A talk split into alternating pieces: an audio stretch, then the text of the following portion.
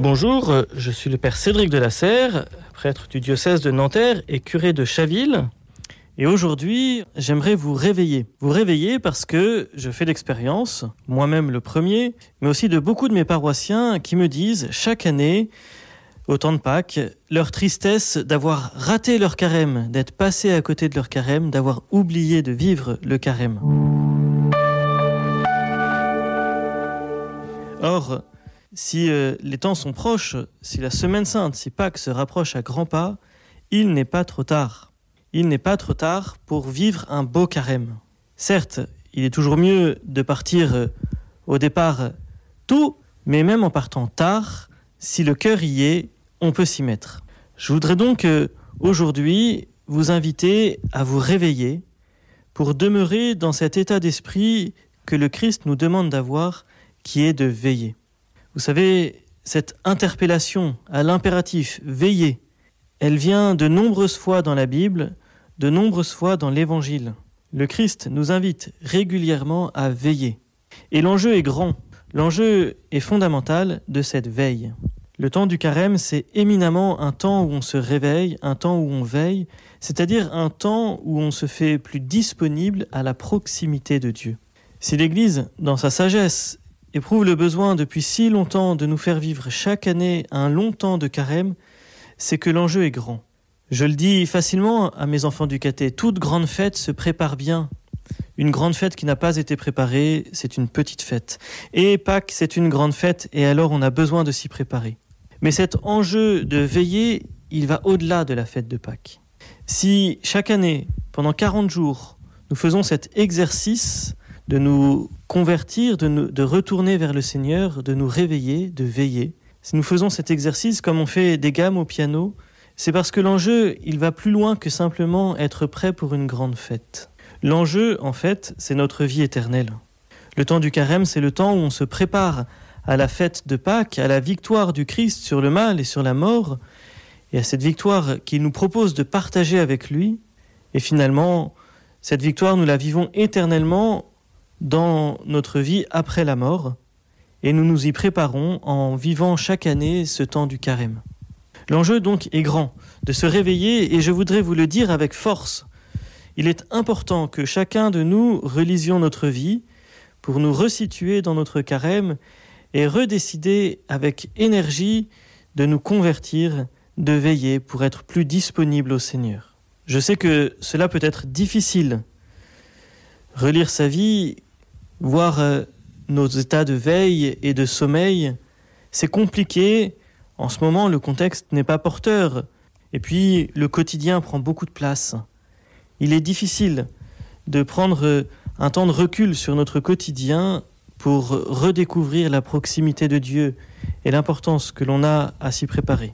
Je voudrais donc vous partager euh, quatre critères et un cinquième qui peuvent nous aider à voir si nous sommes dans une attitude de veille, si nous sommes vigilants à la proximité du Seigneur, si ces quatre critères, plus un, sont des critères que nous remplissons facilement, alors sachons rendre grâce de façon magnifique. Nous sommes en état de veille. Mais si nous ne répondons pas oui si facilement que cela, peut-être n'est-il pas trop tard pour changer les choses. Premier critère donc, combien de temps est-ce que je prie chaque jour? Je dis bien chaque jour et pas chaque semaine, parce que la prière est un pain quotidien. Si nous n'avons pas le temps, si nous ne trouvons pas le temps de prier chaque jour, alors c'est que dans notre cœur, dans notre âme, il y a quelque chose qui s'est affadi, qui s'est endormi. Essayons de mesurer ce temps, essayons de le comparer à nos autres engagements, Combien de temps est-ce que je prie et combien de temps est-ce que je passe euh, sur les réseaux sociaux? Combien de temps est-ce que je prie et combien de temps est-ce que je passe à, regarder la télé?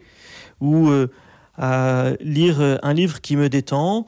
Ou à faire du sport? Ou à travailler? Ou à passer du temps avec ma famille? Est-ce que chaque chose de ma vie est à sa juste place? Un deuxième critère peut-être, est-ce que je me souviens de ma prière? Est-ce que ma prière est active ou est-ce qu'elle est mécanique, machinale? Est-ce qu'elle porte du fruit intérieurement?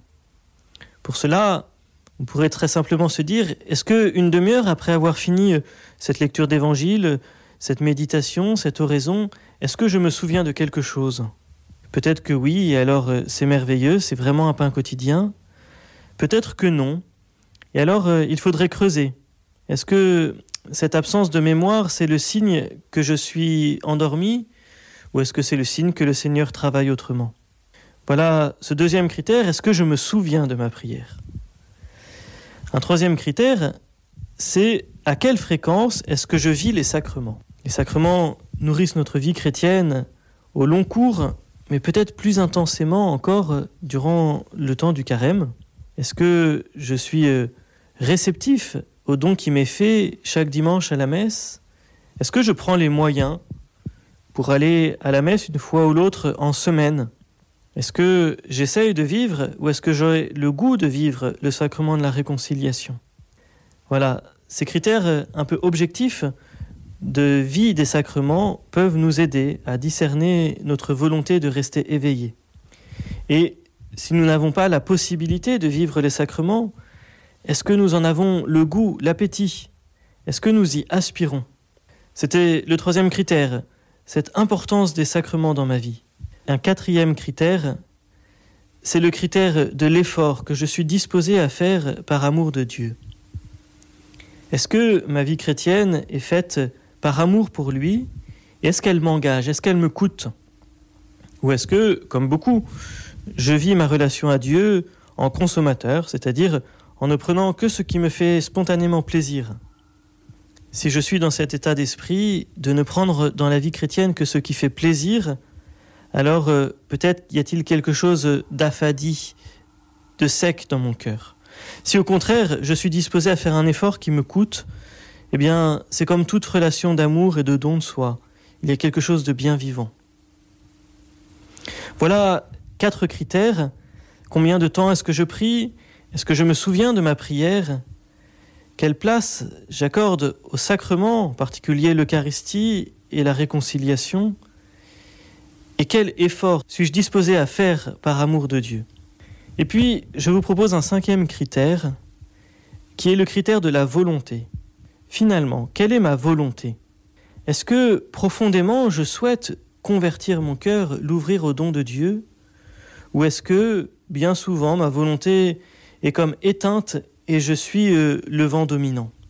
Voilà, je vous laisse avec ces critères-là, qu'ils éclairent euh, votre conscience, votre vie chrétienne, afin que aujourd'hui vous relanciez votre carême et viviez une belle fête de Pâques.